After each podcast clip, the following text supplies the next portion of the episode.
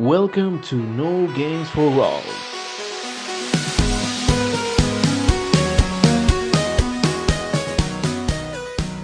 Buenos días, buenas tardes o buenas noches.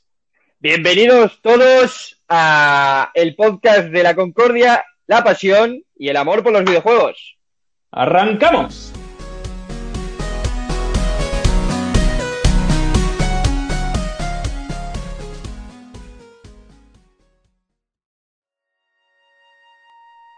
Bienvenidos una vez más a No Games for All, episodio número 2. Estamos realmente contentos y satisfechos por la acogida que ha tenido el capítulo anterior, ¿verdad, Alan? Totalmente, totalmente muy contentos estamos. Eh, la verdad que creemos que la acogida está siendo muy, muy buena. Estamos muy felices porque os guste en mayor o menor medida lo que, lo que, bueno, como hacemos los programas y nada, ojalá sigamos así. Hemos pasado de dos oyentes a 20 oyentes, eso es un logro mayúsculo para nosotros. en toda regla, tío. y lo que queremos deciros es que este programa será un programa muy parecido al anterior, donde nos centraremos en las mismas secciones que hicimos en el episodio 1, pero, por ejemplo, en el apartado de versus nos centraremos en los versus que vosotros nos habéis dicho por Instagram y desde el post que nosotros subimos. Sí, eh, al final, pues bueno, como nos encanta que la gente participe y los que nos escuchan, pues participen directamente con los temas que tratamos y con las secciones que tratamos, pues hablaremos un poco de las respuestas ¿no? que nos han dado por lo que hemos preguntado. Y realmente son respuestas mm, muy interesantes y algunas con puterío, que es lo que queríamos nosotros. Así que ahora mismo os pasaremos a la siguiente sección que va a presentar Alan, que toca la sección de noticias. ¡Vamos allá!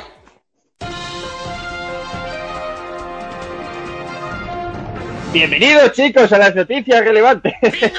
Bienvenidos de nuevo al apartado de noticias, noticias que va a presentarnos Alan. Buenas a todos, ¿cómo estáis? Y bueno, tenemos más noticias eh, relevantes. Obviamente, como siempre, según nuestro criterio. Si, no, si os acordáis, eh, habíamos eh, hablado de, la filtración de, The Last of Us, de los spoilers en las redes sociales. Y parece ser que PlayStation identifica a los responsables de la filtración. Así que mira, se ha hecho un poco de justicia, Kira. Yo creo que era de esperar, porque además, por lo que tengo entendido, no, o sea, no son trabajadores del, de Naughty Dog, ¿verdad? Son gente que lo que ha querido es ir a putear. Sí, se rumoreaba un poco de que podían ser ex eh, trabajadores de Naughty. Un tema personal con la empresa, pues no habían estado de acuerdo y habían estado en disgusto y lo habían hecho en plan ir a herir, pero parece ser que lo, han desmentido. Tampoco han relevado quiénes son. Sí se ha sabido es que accedieron a los datos a través de juegos antiguos de Naughty Dog. Se ve que hay una forma de acceder eh, a datos nuevos, por así decirlo, a través de datos antiguos de juegos anteriores. Yo no sabía que esto se podía hacer, la verdad. No sé si tú lo sabías, Akira. Bueno, piensa que el mundo de los hackers es abrumador y a veces nos sorprende porque hablando de filtraciones, no sé si te has enterado que también se han filtrado muchas demos y muchos códigos fuentes de videojuegos de Nintendo. He leído algo, sí, la verdad, que la mayor hasta la fecha, ¿no? De hecho, puede ser de La mayor filtras, efectivamente, la mayor filtración de código fuente y, y materiales de, de Nintendo en el aspecto de videojuegos, demos, etcétera. Por ejemplo, con el código fuente del Mario 64 se, se ha hecho un port eh, de manera brutal, con RTX, iluminación y todo lo que se está llevando hoy en día, del Mario 64 para PC y se ve de escándalo. Le, he hecho un, un playthrough antes, le he metido así unos 10-20 minutos y funciona como si realmente hubiese sido concebido para ordenador, cosa que me sorprende muchísimo. Sí, son, son estas cosas que hay como una doble moralidad, ¿no? En, los aspectos de que yo creo que sí que hay gente que lo hace como para demostrar que tiene una cierta habilidad también a la hora de, crear cosas o de mejorarlas incluso, pero tiene un arma de doble filo también para los creadores, yo creo. Claro, porque por ejemplo había rumores de que Nintendo quería hacer un, un recopilatorio de Mario 64, Mario Sunshine, los Mario Galaxy, claro, si se ha filtrado tanta cosa y la gente ya puede acceder a estos juegos desde su ordenador de manera totalmente gratuita, es un golpe económico e incluso de reputación para Nintendo, porque no podrá sacar ese juego que quizás estaba dando cierto cariño y ahora mismo acaba de ser destruido por esta filtración masiva. Sí, estoy de acuerdo. Yo mm, intento ver el lado positivo de esto, eh, pero al final yo creo que en su totalidad es algo malo. Más, que nada para la industria, porque creo que tú, si hay gente que tiene acceso a esto, luego al tema ventas, pues se verá reflejado, yo creo, y eso no hace más que, que Nintendo a la hora de tomar estas decisiones, pues se tire para atrás. Efectivamente, hay mucha gente que incluso no, no puede permitirse un ordenador no digamos normal, sino gaming, de, para poder jugar videojuegos, si le apetece jugar a esos videojuegos, está esperando esa recopilación. Por ejemplo, en tu caso, que tienes ganas de que salga el Mario Galaxy para Switch, como dijiste en el programa anterior, quizás esto puede ser un impedimento para que llegue a hacerse realidad ese videojuego. ¿Ves? Ahora, ahora mismo me has hundido aquí, o sea...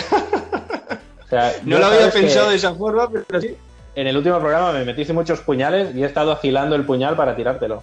Ya, ya, ya, pues has empezado bien, amigo, porque claro, yo sabes perfectamente que me he metido a Nintendo tarde, pero bueno, mejor tarde que nunca, y estoy esperando muchos juegos para poder jugar en Switch que en su momento no pude apreciar. Y si pasa esto por las filtraciones, pues la verdad que sería una putada. Bueno, para mí y para todos, supongo que está en la misma situación.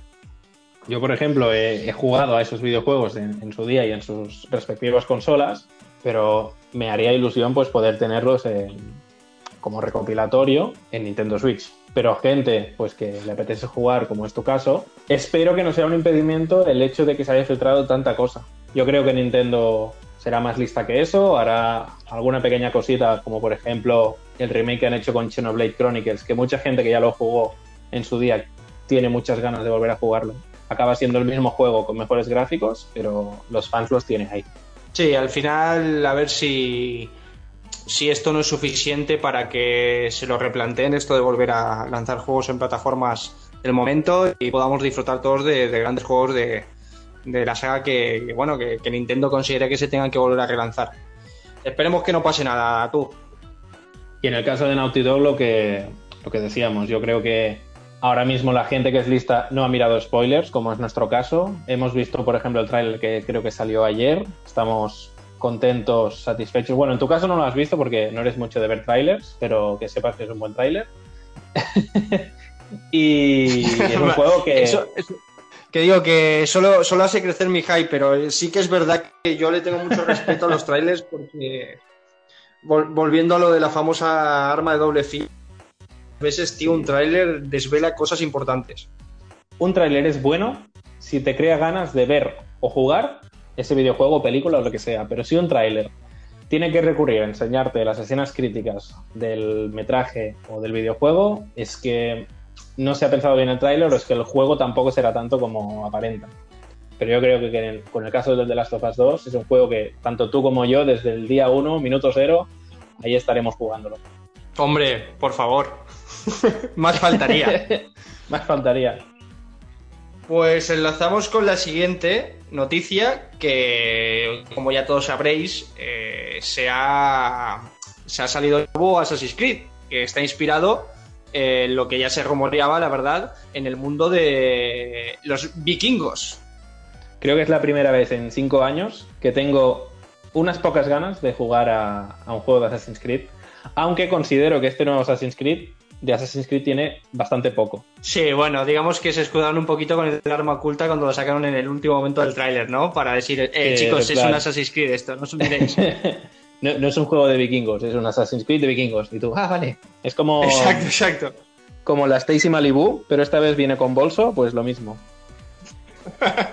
Mira, justamente con este comentario que has dicho, eh, espero realmente que. Bueno, yo en, en, mi caso de Assassin's Creed me he quedado en el Syndicate. De hecho, tengo que jugar a este juego de la saga para seguir los demás. el Origins y el Odyssey. Y no son juegos que me disgustan a la hora del combate, por ejemplo. Me parece que se ha mejorado bastante respecto a juegos anteriores. Pero sí que creo que en este nuevo juego deberían darle otra vuelta de tuerca. A lo mejor un poquito más visceral y más. Eh, no, sé cómo explicarlo, más eh, gore, más hardcore, porque creo que mm, como se basan en vikingos, creo que tienen que tirar por ahí, no sé cómo lo ves tú.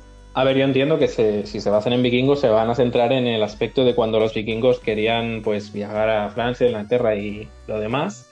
Por lo tanto, nos centraremos mucho en batallas y guerras. Así que tendría que ser un sistema de combate que realmente sientas que estás en una batalla y sientas que realmente, por muy fuerte que seas, ¿vale? Que seas vulnerable, que te sientas vulnerable ahí en medio del campo de batalla. Porque yo me acuerdo, por ejemplo, en el Assassin's Creed 4, el Black Flag, el de piratas, que a ver, podías Sí. abordar un barco tú solo a golpes de puño. Y eso a mí me sacaba un poco. Porque te Sí, por la- el barco, la línea- subías, subías por la proa, pegabas cuatro puñetazos al capitán, el barco ya es tuyo. Sí y, y no.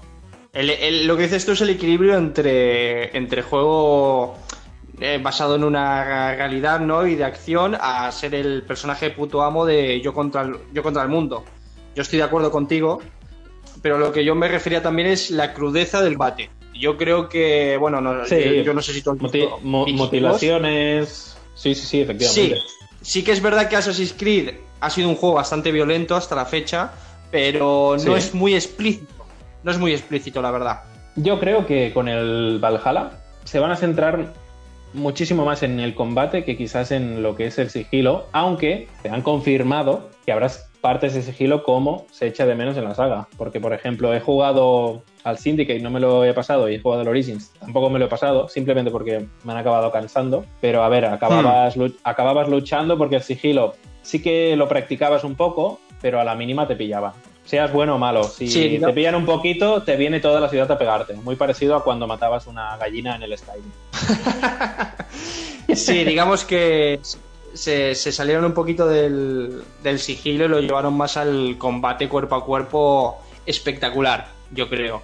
Pero Sí. no sé, yo tengo, tengo unas expectativas. Espero de corazón, la verdad, que, que se fijen mucho en esto y enfaticen mucho en el combate y demostrar la crudeza, porque, a ver, eh, aquí es como que también, por lo que he visto, se quiere dar una visión diferente al pueblo vikingo, que los tenían como salvajes y gente desalmada. Eh, pero creo que también tienen que demostrar que eh, eran eh, guerreros fieros, eran animales a la hora de luchar.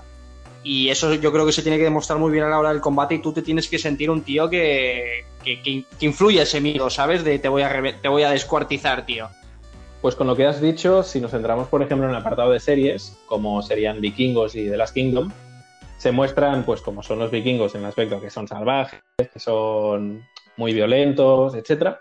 Pero también allí lo suavizan, porque al final es un contenido que vas a enseñar en la tele y lo puede ver pues cualquier tipo de persona. Tú, por ejemplo, cuando vas a comprarte un juego, por ejemplo, si te compras el Doom, sabes que, por ejemplo, no va a haber, no, va a haber no será como un juego super happy, super con flores, será un juego pues visceral, violento, etcétera. Yo creo que en el Valhalla este, en el Assassin's Creed Valhalla, sí que van a ser más violentos, pero ciertas cosas, como por ejemplo, voy a decirlo, pero violaciones o cuando mataban a niños o así, creo que siendo un videojuego no va a salir eso. No, yo creo que eso, eso no, se, se- se irán con mucho cuidado, más que nada porque por lo mismo que has dicho tú, Assassin's Creed yo creo que está abierto a, a un consumidor mucho más amplio en edad y en lo que sea. Y claro, a ser un juego muy violento, muy hardcore, y no vamos a entrar en, en si está bien o si está mal, sino el simple hecho de que a lo mejor no les conviene a ellos eh, sacar una nueva, un nuevo juego después de un buen tiempo y disminuir ¿no? esa, esa cantidad de gente que, que lo pueda llegar a jugar por el hecho de que sea. A lo que yo voy es que sí creo que tendrían que dar un repasito al combate y darle un poquito más de, de- ese enfoque violento sin, sin gore, que es muy difícil porque hemos hablado de, de quitar miembros. Pero bueno, a ver, no lo sé, tío. Yo estoy muy ilusionado, soy muy fan de, de- de la cultura vikinga, si te soy sincero, me atrae mucho este mundo. Y, y tengo muchas ganas de que salga bien. Y me va a joder mucho si sale mal. Pero bueno, a ver qué pasa, tío. Yo como que es un juego que por fin me interesa otra vez Assassin's Creed, porque yo creo que perdí mi interés después de jugar el 4, mira que el 4 me gustó, pero habiendo recuperado el interés me estaba informando un poquito y he leído que este Assassin's Creed Valhalla no será tan extenso ni tan largo como los últimos, el Assassin's Creed Odyssey o el Assassin's Creed Origins, que estaban en Grecia y Egipto respectivamente, se van a centrar un poquito más en contar una historia y centrarse más en mapas más pequeños para darles más vidilla, que creo que es lo lógico. Eh, gigantes como por ejemplo, poniendo de ejemplo al Just Cause, no sé si has jugado alguna vez. Sí, lo he jugado poco, creo que he jugado al segundo, si no me equivoco, pero no le he dado mucho, mucho interés, la verdad, pero sí que lo he jugado. Estos juegos destacan pues por tener un mapa enorme, pero realmente si, vos, si tú has jugado al 2, por ejemplo, es un mapa realmente muy grande, pero ves pasar cuatro coches. eh, Vacío. Vacío, correcto. Pero realmente juegos como por ejemplo más chiquititos, como podrían ser pues algunos puntos de The Witcher o puntos de Zelda, ves que realmente es un mundo abierto, pero vivo. Yo creo que quieren conseguir eso. Porque, por ejemplo, el Origins a mí me cansó porque de ciudad a ciudad había un desierto enorme. Que sí, estoy jugando un juego de Egipto y Egipto destaca pues por desiertos, por ejemplo, pero me, saca, me sacaba muchísimo el hecho de, vale, ahora para ir al siguiente pueblo, a la siguiente misión, tengo que tragarme 10 minutos andando de desierto y de vez en cuando encontrar alguna cueva o algún enemigo que me ataca. Y a mí eso me sacaba un poco. Y yo creo que si se centran pues en, en una época de batalla, de, de clanes, de traición y tal, se tendrían que centrar pues justamente en la historia y en las diferentes relaciones y interacciones de los personajes. Sí, es, es lo, que siempre, lo que pasa muchas veces que confunden cantidad con calidad y quieren demostrar muchas cosas y poner muchas cosas en marcha y terminan descuidando la mayoría y, y te encuentras con un mundo, lo que dices tú, que no, es, que no es vivo.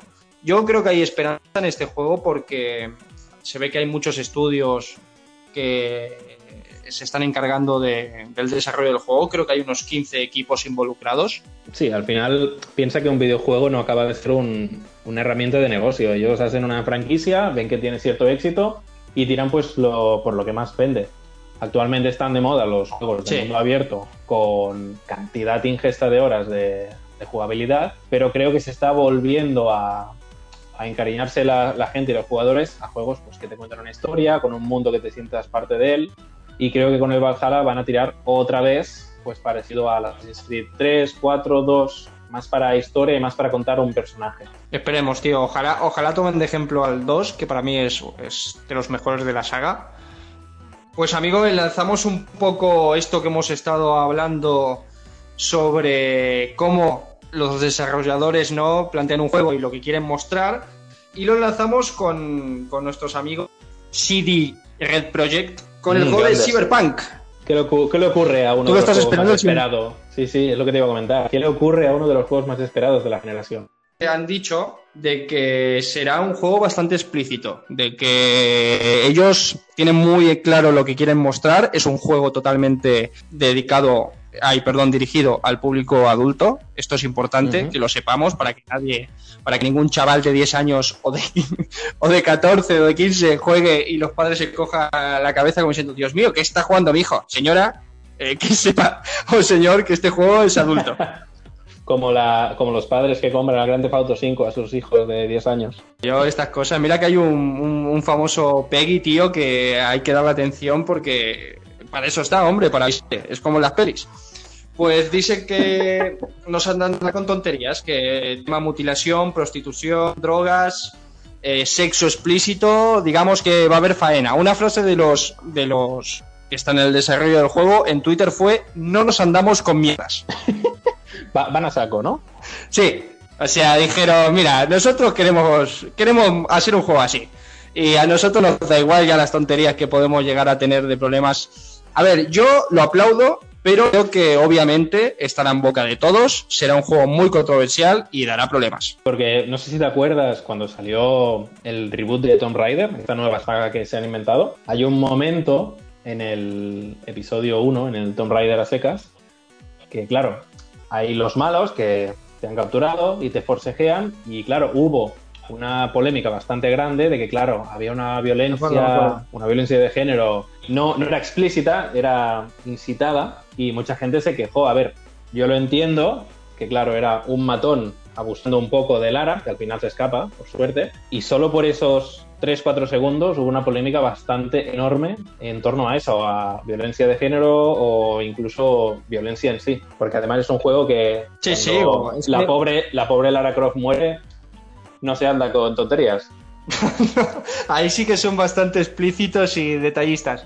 Yo creo que aquí intentaron insinuar, bueno, no, no es insinuar, digamos eh, que se lea entre línea que era un intento de violación en toda regla y obviamente no se atrevieron a, a- a indagar mucho. Yo tampoco creo que sea necesario, eh, pero sí que he llegado a un, sí, he llegado a un punto en el que creo que Obviamente con la frase esta de no estamos para tonterías hay muchos matices y hay que tratar de no ofender a nadie, pero yo creo que ya, estamos hablando de que los videojuegos es algo muy importante, es algo que lo juega mucha gente y que obviamente yo creo que llega al punto de que si quieres mostrar algo crudo, como se hace en el cine, en, la lectura, de hecho, se muestre y ya está. No hay que olvidarse de que es un juego. Yo creo que mientras avises de, lo que te puedes encontrar en ese videojuego, por ejemplo, hay algunos juegos que he jugado, ahora no, ahora no sé decirte ninguno, pero en plan, que cuando empieces el juego te sale una pantalla negra.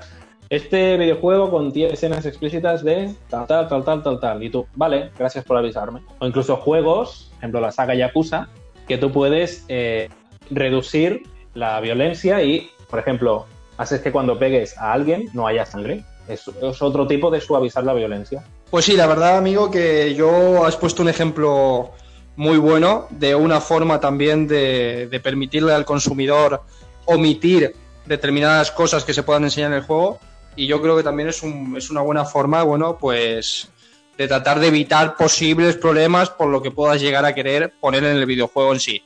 Pero bueno, yo creo que este es un tema bastante extenso y, y, que merece a lo mejor un debate más grande que a lo mejor, no sé si opinas igual compañero, lo podemos hablar en otro momento y seguir. eh, como dices tú, es una cosa que ahora mismo me estaba apuntando. Próximo tema, programa X.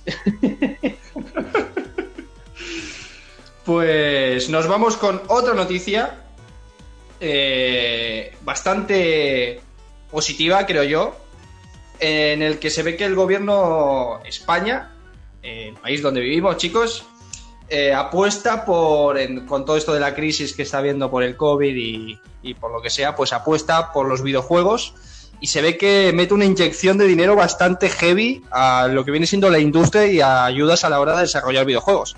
Creo que son unos 70 millones de euros, no es moco de pavo. Ya era hora, porque más vale tarde que nunca. Creo que es un sector que a nivel de nuestro país poco a poco se le ha ido dando dinero, pero no a esta cantidad y a esta importancia. Creo que justo el hecho de que la gente no se pueda mover de sus casas también ha incrementado eh, la cantidad de jugadores que tenemos actualmente. Gente que incluso antes de empezar la cuarentena o durante la cuarentena se han comprado videoconsolas para jugar y además tenemos estudios aquí en España, pues como los creadores de Gris o la propia Mercury Steam, que son realmente buenos trabajadores en el aspecto de crear videojuegos, porque el Mercury Steam, por ejemplo, creó los Castlevania de la pasada generación, los Lords of Shadow. Sí, pues estoy totalmente de acuerdo contigo, Akira, en, el que, en lo que dices de que la industria del videojuego español como al igual que las, que las películas, yo creo que el cine ha mejorado muchísimo a lo largo de estos años y creo que ya iba siendo hora de que se lo reconociera la saga y Lords of Shadow me gustó y sorprendió. No es quizá el mejor Castlevania ni por asomo, e incluso el videojuego Gris que no me he pasado, pero sí he tenido la oportunidad de jugar y otros tantos juegos que he jugado, como por ejemplo Aragami, juego tipo, tipo Tenchu, que es muy parecido, veo muchísimo de Tenchu y me sorprendió y cada vez me sorprenden más eh, videojuegos españoles o incluso me pongo a jugar un juego y digo, a ver dónde está hecho o quién lo ha hecho y veo que es un estudio pues de Barcelona, de Madrid y realmente pues me pone contento eso, porque veo que cada vez se va reconociendo más el videojuego español. Ya no solo somos el Comando 1 y Comando 2. sí, sí, totalmente de acuerdo. Eh, así que mira, todas estas noticias al final yo creo que son eh, muy positivas para, los amantes del videojuego eh, y bueno, de todo lo que lo rodea en sí. Y mira, bienvenido sea todo esto y que ojalá el día de mañana la industria del videojuego en España sea un referente a la hora de, ayudar al país a que mejore económicamente o lo que sea. Pues nos vamos ya a la última noticia eh, del día de, de, hoy, de bueno, de este programa. Y nos vamos con una noticia que, bueno, es, es, es, más graciosa que otra cosa. Sorpréndeme. La he querido poner porque creo que no es la primera vez que pasa.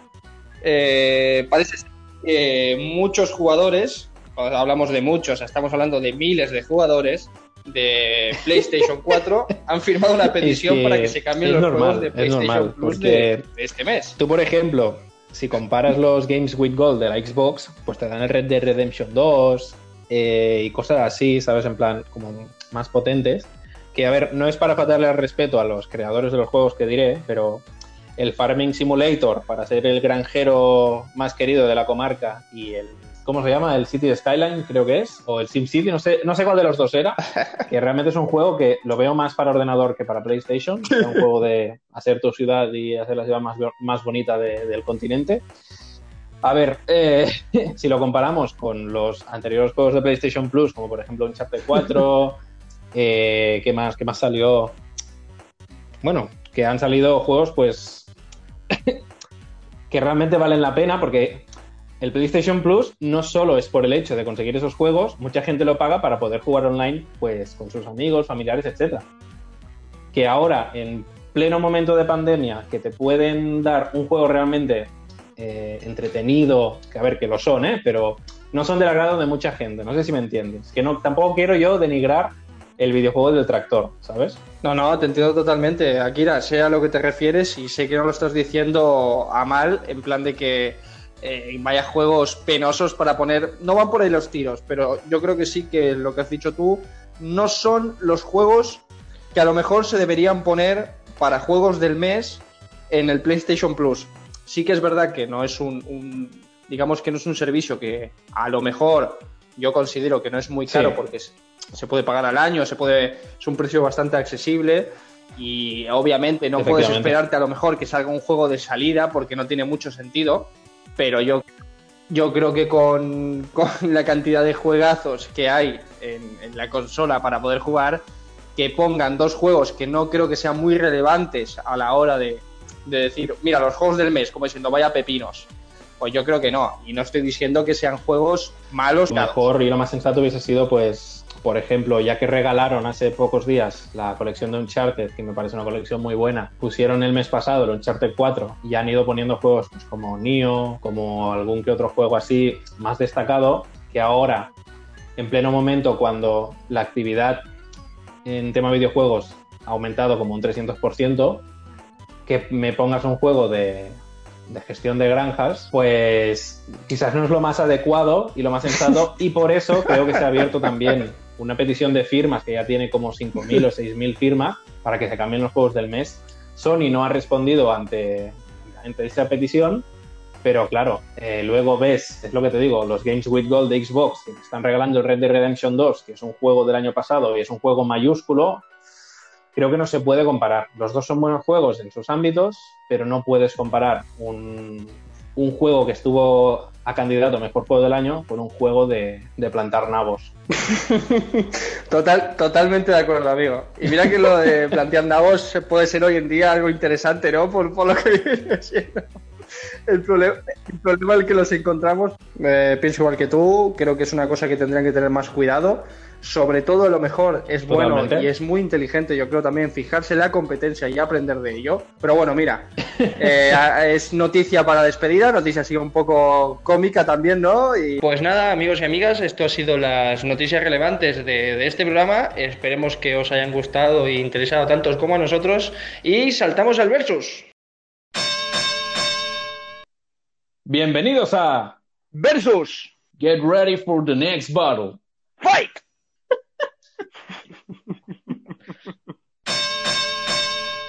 Bienvenidos de nuevo a Versus. Hoy vamos a presentar cuatro versus los cuales nos habéis facilitado vosotros. En algunos habéis sido un poco cabroncetes y nos encanta, nos encanta que nos puteéis en ese aspecto, porque así podamos debatir y tirarnos puñales entre nosotros. Así que el primer versus de nuestros usuarios lo va a decir Alan. Pues, como muy bien has dicho, eh, muy, muy orgulloso de que hayan captado lo de ir a joder, porque ahora lo vais a ver que, se ha captado muy bien. ha captado el mensaje. el primer verso va a ser eh, Ratchet Clank contra Jack and Daxter. es que este, este, este es complicado. A ver, como hemos hablado alguna vez tú y yo, Ratchet Clank y Jack and Daxter creemos que son unas mascotas características de, de, PlayStation, sobre todo de PlayStation 2, pero yo creo que por el cariño y por las veces que he jugado a la saga, tendría que quedarme yo con Ratchet Clank. Jack and Daxter es una pareja que me gusta muchísimo y sus tres primeros juegos la verdad es que me gustaron, sobre todo yo soy más del primero, pero Ratchet y Clank creo que a lo largo de los años, aún yo, sin haber tenido la oportunidad de tener en mis manos una Play 2 una Play 3, mediante emulación y jugando en casa de familiares, he podido jugar a la saga.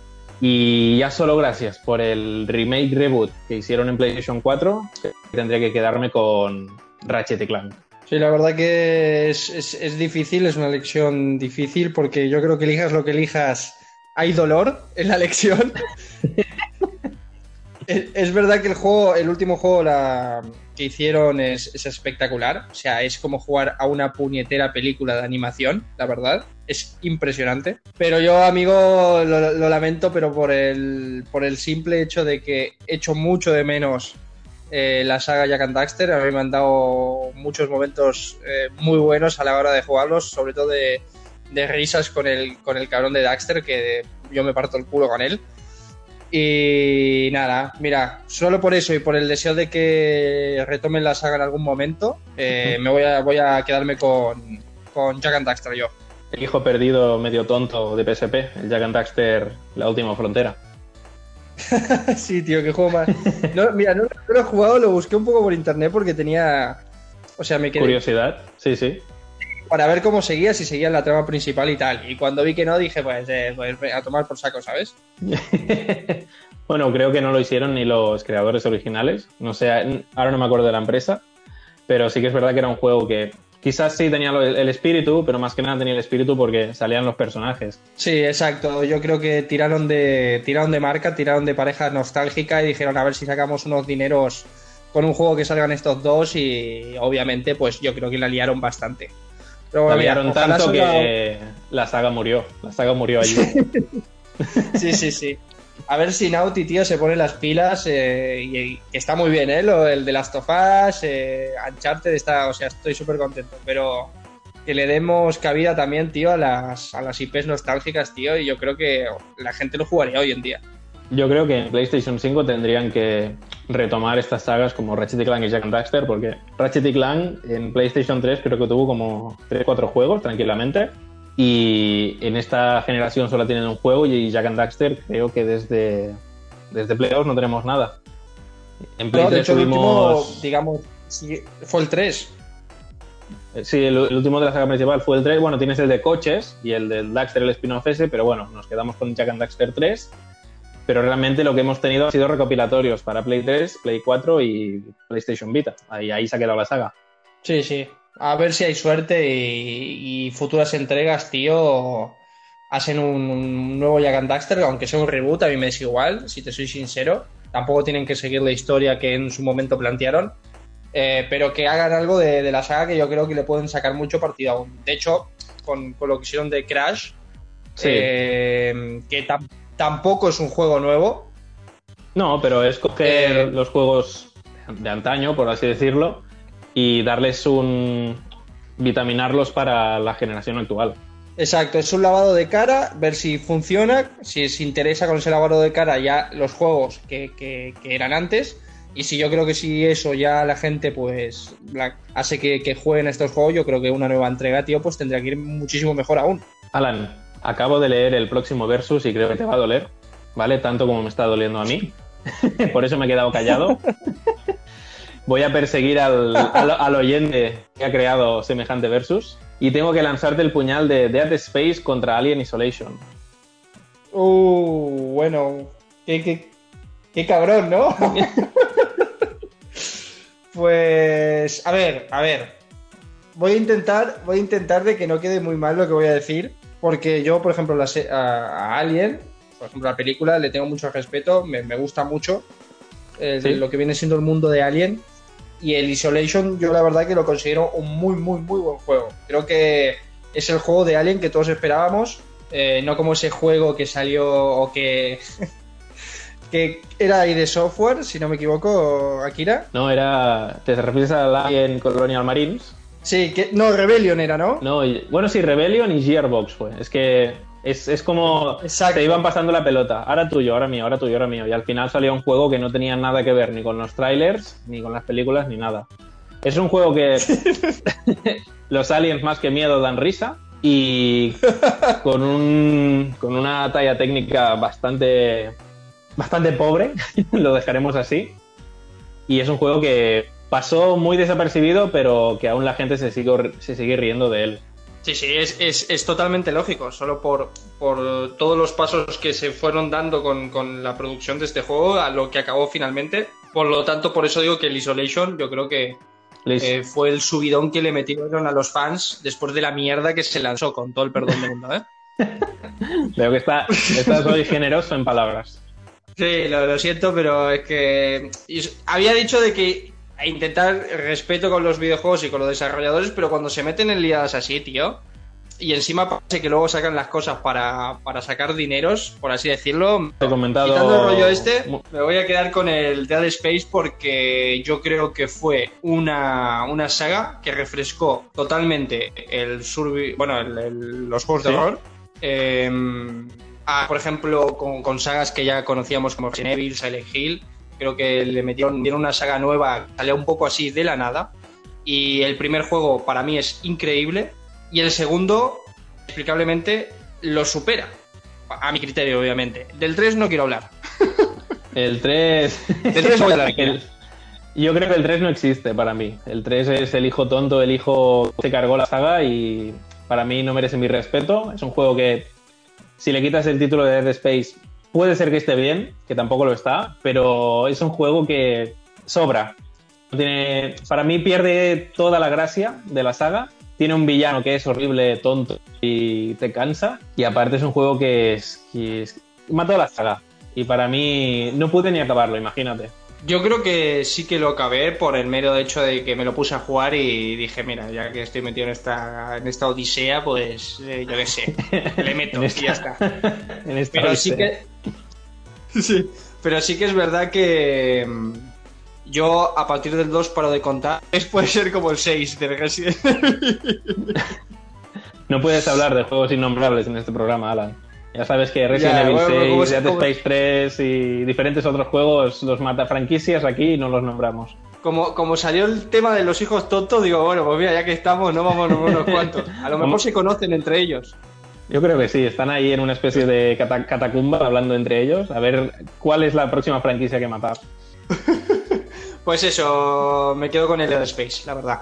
Yo tendría que estar conforme contigo, tendría que quedarme con Dead Space, aunque tendré que tirar un punto a favor de, Alien Isolation. Yo soy muy, muy fan de la saga, de las películas, de incluso novelas que han ido sacando. Es una saga que han salido cosas muy buenas y cosas muy malas, y por suerte este juego fue una de las buenas. Es un juego que consiguió transmitir esa tensión, esa vulnerabilidad ante el alien. Es un enemigo realmente inteligente, feroz y que te persigue y te hace pasar mal pero es un juego que creo que seguía muy bien los pasos de la película hasta llegar a cierto punto en el videojuego, sobre todo el tramo final, y solo por ese tramo final me tengo que quedar pues con la saga de Dead Space, la saga de dos juegos, Dead Space 1 y Dead Space 2.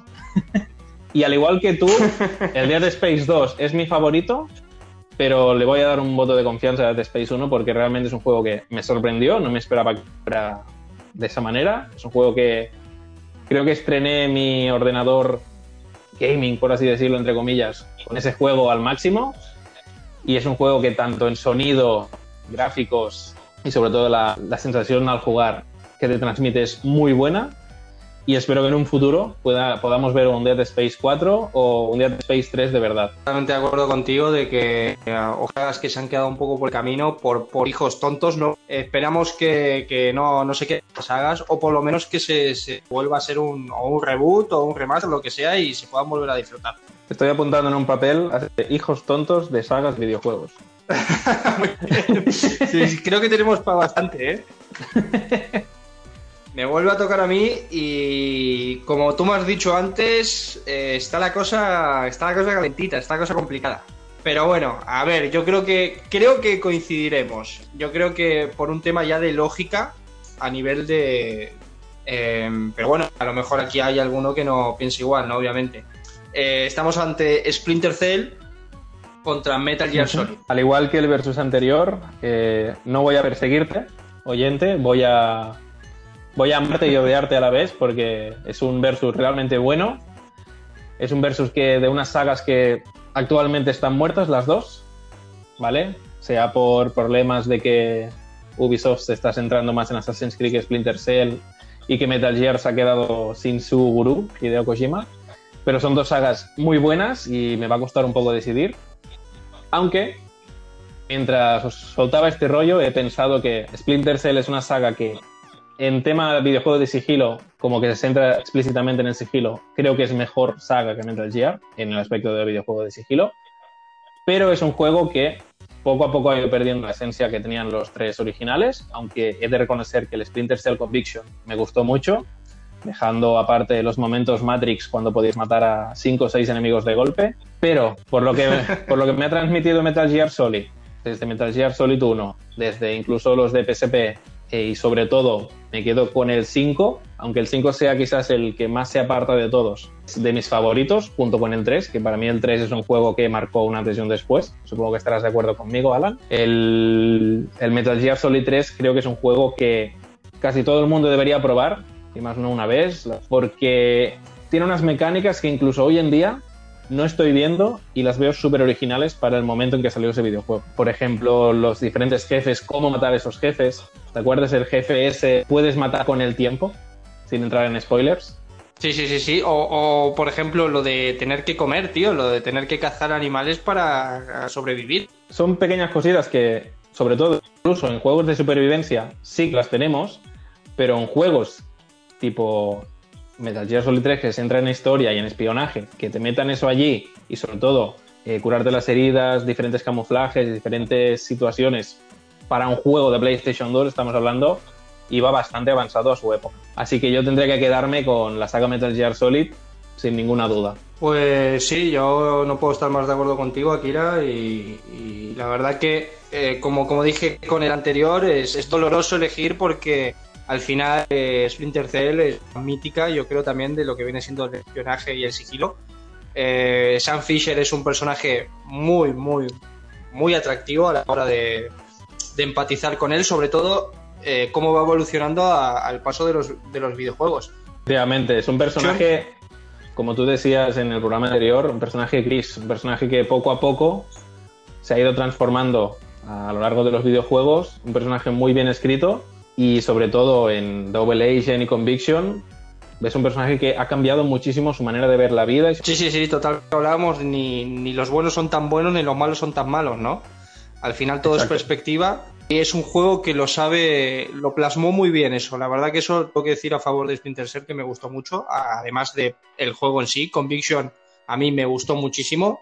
Esa vueltita. A mí cuando, cuando saltan un poco del, de la zona de confort arriesgan un poquito las empresas de videojuegos en sagas y, para mi parecer eh, dan el clavo. Yo esto lo agradezco mucho y de hecho me terminan gustando más estos giros que el juego en sí, eh, eh, cuando estaban antes, exacto. y la verdad que creo que Conviction acertaron.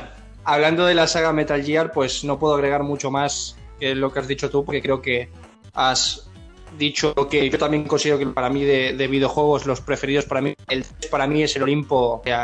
es un juego que yo creo que volvería, vuelvo a jugar ahora y lo disfruto como un enano desde el primer día porque todo lo que rodea este juego, eh, Kojima es amante de los de, las películas de, acción, de James Bond, de... y tú cuando, cuando juegas este juego, por ejemplo, la banda sonora, cuando empieza... Mm. Sí, sí, muy buena.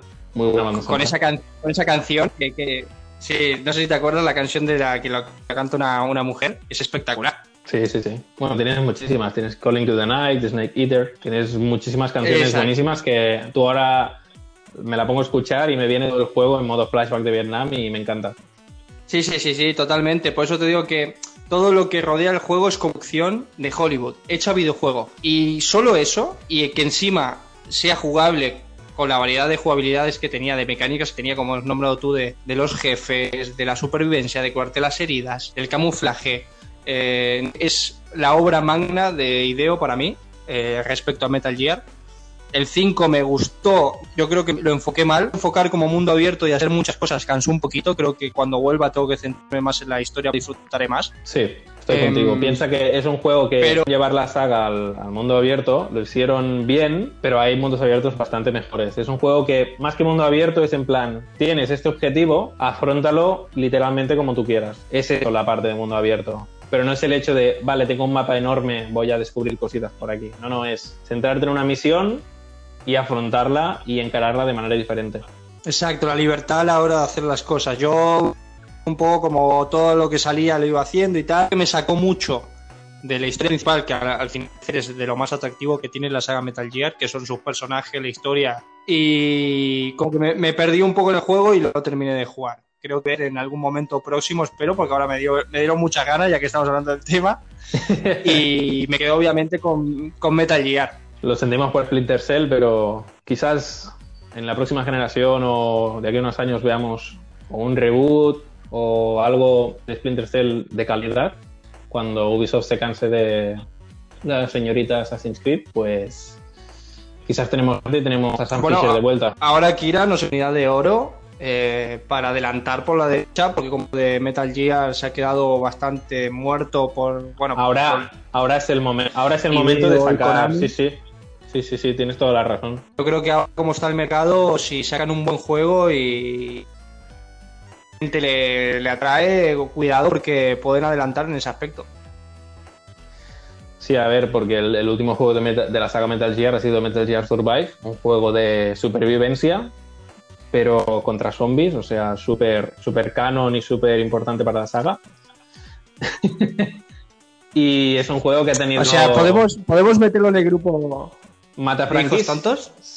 Bueno, sí, es medio tonto. Porque es un juego que hay gente que le gustó, pero si te lo tomas como un juego de supervivencia contra zombies raros, sí, pero si te lo tomas como un videojuego de la saga Metal Gear, pues, pues no, no tiene absolutamente nada que ver. Ellos quieren hacerte entender que sí, porque forma parte de como si fuera un spin-off del 5, que es canon. Te lo quieren vender en plan, hemos hecho un juego y le hemos metido el nombre, ya está. Y se han quedado tan anchos. Exacto, exacto. Pues me queda el último versus, Alan. Dime, dime. Te da rabia. No, digo que estas cosas son las que a mí me cabrean un poquito. Cabréate. Libera tu furia espartana. No, no, no que la gente se pensará que, que, solo que quiero transmitir audio y no es así. Yo luego en edición, cuando Alan golpea el micro y grita como un loco, lo tengo que estar quitando todo el rato. se me descontrola. Alan, me queda el último puñal, lo estoy cargando. ¿Estás preparado? Pues no, pero bueno, va. Lo tengo bien afiladete, ¿eh? Ojo que te lo tiro, ¿eh? Dragon Quest contra Final Fantasy. Sé que la verdad que han, estado completos. pues a ver, yo en este aspecto lo tengo un poco fácil en el sentido de que el Dragon Quest no he jugado mucho, muy poquito en casa de un amigo y me gustó. Pero Final Fantasy sí que he jugado más. He jugado al, 2, al 3. Estos me los he pasado todos. Al 7 un poquito. Eh, no al nuevo. al, original. Eh, lo, tengo, lo tengo pendiente, juego un poquito el original. Y obviamente me quedo. Creo que Dragon es una saga muy, muy, muy buena también, eh, pero yo por el hecho de, falta de información y falta de, meterme ¿no? de Dragon Quest, me voy a quedar con, Final Fantasy. o sea, imagínate te quedas con Final Fantasy porque no has tenido la oportunidad de meterte en un Dragon Quest como tal, ¿no? Exacto, exacto. Yo creo que mi respuesta ahora va a ser un poco... No es del todo objetiva porque no, no he jugado a la otra saga, ¿no? Como para poder tomar una decisión, pero claro, es que no, puedo decir, es que Final Fantasy juego me, me ha molado mucho. a ver, yo tendría que quedarme también con Final Fantasy, te voy a, voy a contarlo un poquito mejor. Yo Dragon Quest he jugado creo que a tres, ¿vale? Sobre todo he jugado más antiguos, por ejemplo, el más conocido es El Periplo del Rey Maldito, creo que es el Dragon Quest 8, de, que salió en PlayStation 2, que lo han aprovechado al máximo. Pero me tengo que dar con Final Fantasy simplemente. Sí, sí. me tengo que dar con Final Fantasy por dos simples hechos. Es una saga que veo que poco a poco ha ido evolucionando, porque Dragon Quest es una saga que se quiere centrar siempre en soy un RPG clásico y todos los juegos siguen un mismo patrón. Que eso lo veo bien, porque yo si quiero, imagínate que estoy jugando a los nuevos Final Fantasy que se centran muchísimo más en la acción, en batallas más quizás multitudinarias y más espectacular, pero si me apetece a mí jugar un RPG clásico, sé que tengo ahí Dragon Quest esperándome. Pues por ejemplo con el Dragon Quest 11 que lo tengo pendiente, sé que es meterme como en un juego de ahora 20 años con los gráficos actuales. Y eso pues me parece bien. Pero el rumbo que está tomando sagas, pues como Xenoblade Chronicles, Final Fantasy, que yo soy más asiduo a los videojuegos de acción. Y sí que es verdad que al igual mucha gente critica Final Fantasy poco a poco se va transformando en Kingdom Hearts, pero yo soy más de juegos tipo Kingdom Hearts, así que lo agradezco. Y por ejemplo, en el remake de Final Fantasy VII tiene un sistema de combate espectacular. O sea, se han currado de manera mayúscula, o sea, mis, mis dieces. Y sobre todo yo me acabé de enganchar a la saga de Final Fantasy en el Final Fantasy XV. No por su magnífico diseño de niveles, porque es un poco irregular, sino más por el sistema de combate, que es más así dinámico. Y me llamó muchísimo más. Por lo tanto, me quedo con Final Fantasy. Sí, con, coincido como, como tú en, en, el tema de que a mí es verdad, me gusta más el, el dinamismo en los combates. Eh, la lucha por turnos no está mal, dependiendo de qué juego. De hecho, no me desagrada y no me, no me cansa, por así decirlo, pero sí que disfruto uh -huh. más de, de, de, esa, de esa acción pura, ¿no? De, de tu poder decidir cómo atacar al, al, enemigo, de qué forma, qué cómo hacer. Me parece que, que no sé, así, ¿no? El, juego a la hora de, las luchas. Eh, lo que has dicho del Final Fantasy VII, de hecho, creo que han tenido en cuenta muchas cosas, porque yo no he tenido la oportunidad de jugar la demo, pero creo que se puede, eh, hay como una opción de la imagen y se puede como un poco estratégico también hacer, ¿no? Sí, o sea, tú cuando empiezas el juego te pone, ¿qué dificultad quieres? ¿Clásico, fácil o normal? La fácil es como si no existiera, pero la clásico se refiere a como si jugaras a los antiguos, que tú le das los comandos. Ataca con la espada, tira fuego, tira no sé qué. Y el personaje hace la acción. De manera normal es como se lo han inventado esta vez, que tú tienes tus combos, puedes ponerte accesos directos, luego sí que es verdad que también tienes una especie de comandos para tus compañeros, muchísimo más dinámico y muchísimo más frenético en ese aspecto. Es un juego que yo recomiendo jugar en dificultad normal porque el clásico pierdes mucha espectacularidad en algunos puntos del juego. No sé si me entiendes. Por ejemplo, tú imagínate, pues...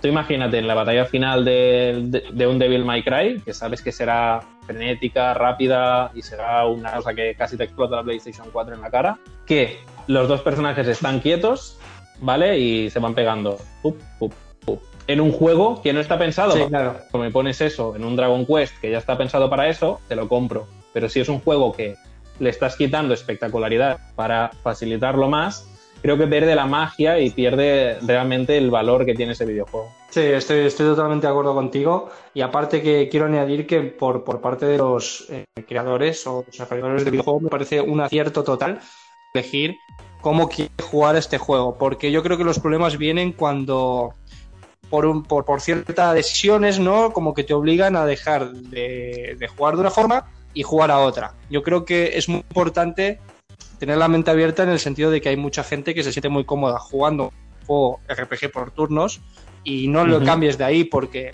se siente a gusto y gente que a lo Totalmente, mejor pues, sí, como sí, sí, nosotros, lo debería tener en cuenta eh, más desarrolladores de videojuegos, la verdad.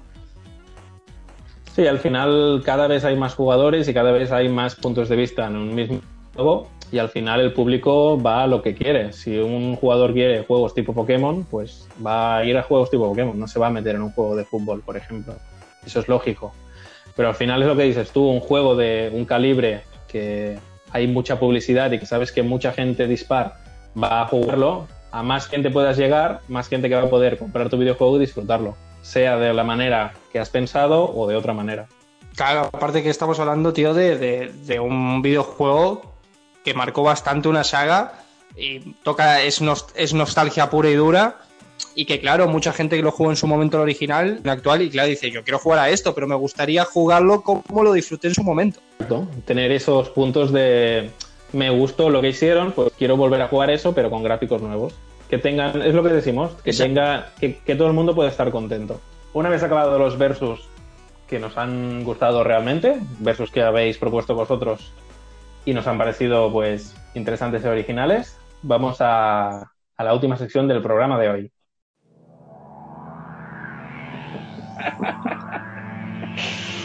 Tecnicismo.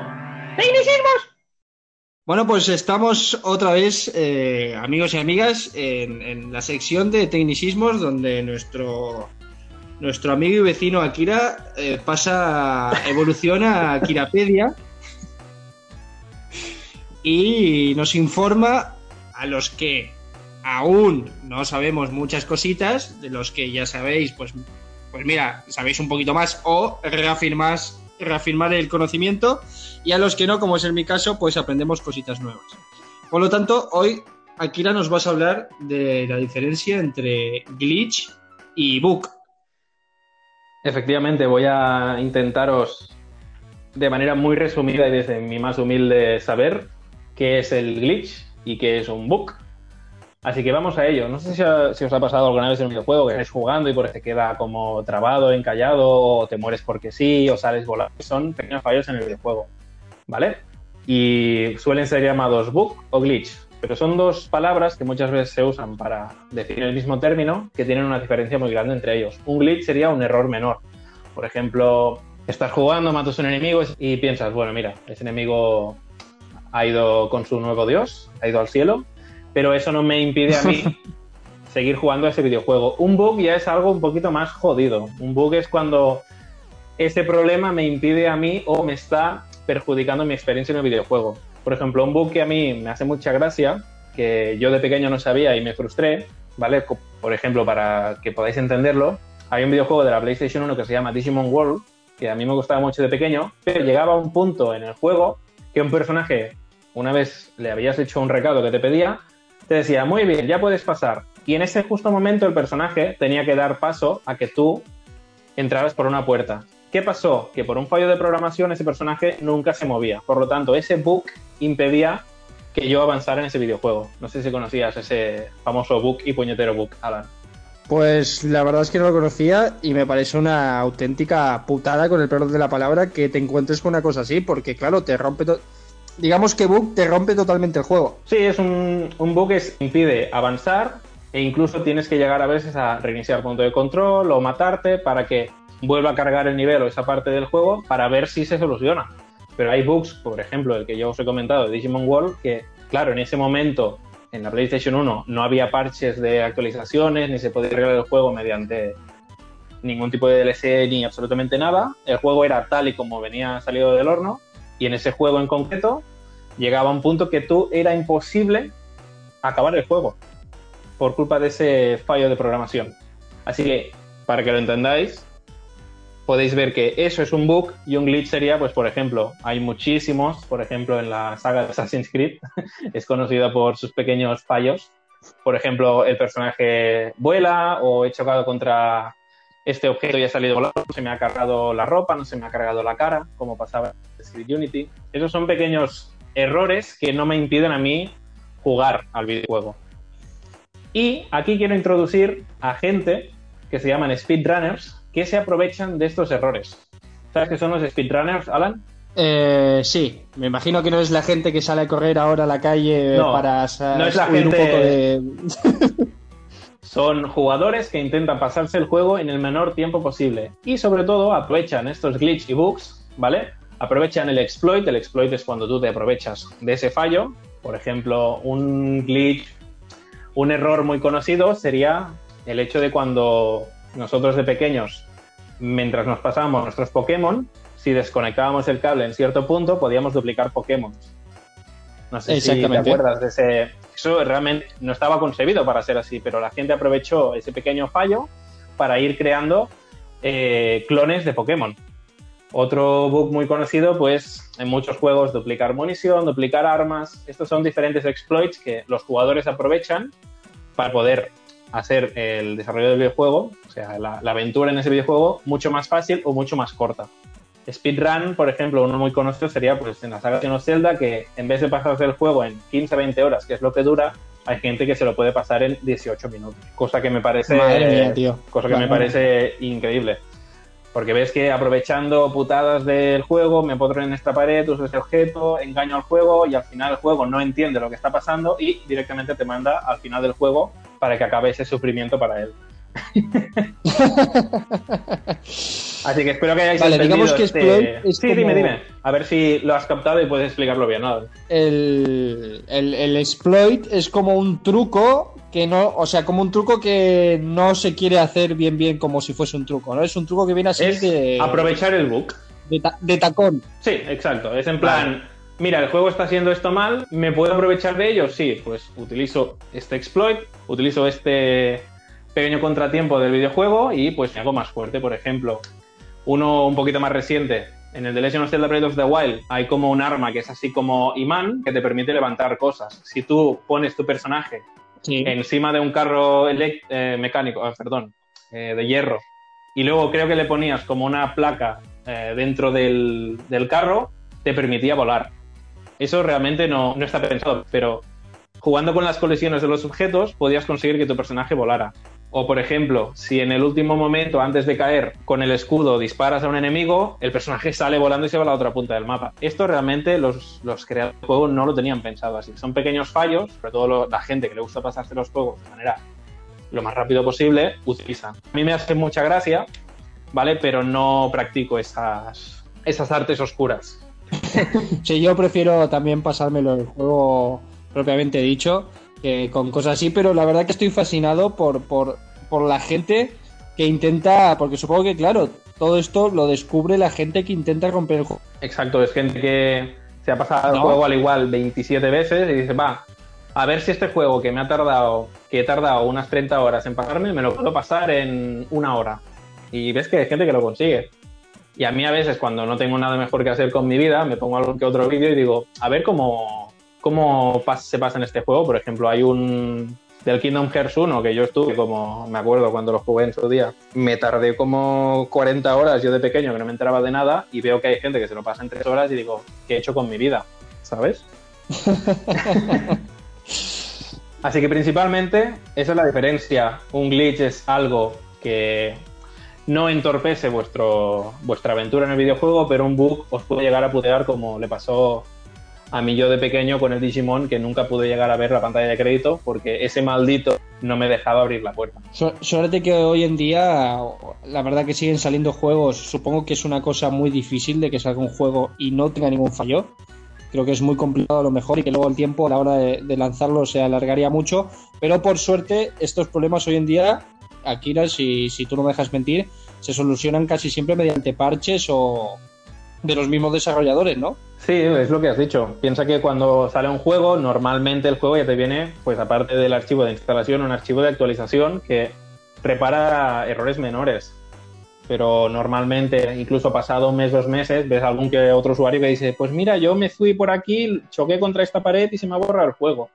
Pues los, los desarrolladores ya saben que en ese punto hay algún pequeño fallo que puede entorpecer a más de un jugador, pues se van a centrar en eso y en el próximo parche van a arreglarlo por suerte existe eso, los parches de parches para intentar que la experiencia del juego sea lo más limpia posible. Pero claro, también, Totalmente, también soy un poco. Tú imagínate que te compras un juego, ¿vale? Sobre todo me ha pasado con la saga de Mortal Kombat, el Mortal Kombat X. Me acuerdo que me compré el juego, ocupaba 25 gigas y ahora con todos los parches me ocupa 75 o 60, no me acuerdo, pero me ocupaba una barbaridad y todos son parches. Sí, ya tienes la famosa arma de doble filo. Por un lado lo agradeces porque te soluciona el problema, pero por el otro lado dices, tío, la verdad que a, lo mejor sí que se podría haber hecho el esfuerzo, ¿no? De tener esto en cuenta antes de sacar el juego en sí. Totalmente. Pero bueno, al final los videojuegos cada vez salen rápido, salen diferentes videojuegos, hay muchos creadores de videojuegos y sobre todo en juegos de gran calibre, como puede ser Assassin's Creed, un juego de Skyrim, un juego de Witcher, algo se les tiene que escapar. No puede salir un juego perfecto de esas cantidades. Los juegos perfectos suelen ser juegos, por ejemplo, un God of War, un Uncharted o un Super Mario, que pueden pulirlo muchísimo más y pueden meterle más cariño. Pero los juegos de mundo abierto suelen ser los que tienen más problemas. Lo que decías, que suerte al menos, tío, pues la gente, ¿no? O lo que sea, que se y te la arreglan. Imagínate que tú que, que, no puedo pasar y se descojan en tu cara. Imagínate. Yo sin existir Twitter, cuando estaba jugando Digimon World, les hubiese dicho, oye, que, que, no me puedo pasar vuestro juego. Me hubiesen dicho, pues me sabe mal, espérate al Digimon World 2. Y se hubiesen quedado pues, tan anchos. Pues te dice, pues, pues haber jugado al Pokémon, ¿no? Te dice a lo mejor. Sí, haber jugado al Pokémon. ¿Para qué te compras eso? Pues no me queda nada más que decir. Es un tecnicismo que he querido, he querido presentaros de manera muy breve para que lo entendieseis. Es un tecnicismo, creo yo, fácil y es un tecnicismo que veo que mucha gente no sabía diferenciarlo, así que me he querido centrar en eso. Y no me queda mucho más que decir, simplemente que esperemos que os haya gustado el episodio de hoy. Es un episodio que Nos ha gustado muchísimo hablar, sobre todo en el apartado de noticias y versus. Estábamos realmente contentos y motivados y es todo gracias a vosotros. No me queda nada más que deciros las gracias. ¿Y te queda algo que decir, Alan? Pues eh, igual que tú, muchas gracias a todos, que estamos muy contentos y como bien has dicho tú, Akira, muy motivados para seguir y que muchas gracias también a ti, compañero, por la explicación y por eh, informarnos un poquito cada día más. Y nada, que por mi parte estamos así muchísimo tiempo y que gracias por escucharnos y hasta la próxima, amigos. Lo mismo que Alan, estamos realmente contentos. Os pedimos disculpas si hay alguna pequeña interferencia. Ya sabéis que pronto podremos grabar juntos y la calidad de audio va a subir como 25 niveles de golpe. Muy contentos, muy ilusionados. Pondremos en las diferentes redes sociales alguna que otra pregunta para que podáis putearnos en el episodio próximo. Así que muchísimas gracias y hasta la próxima. Adiós.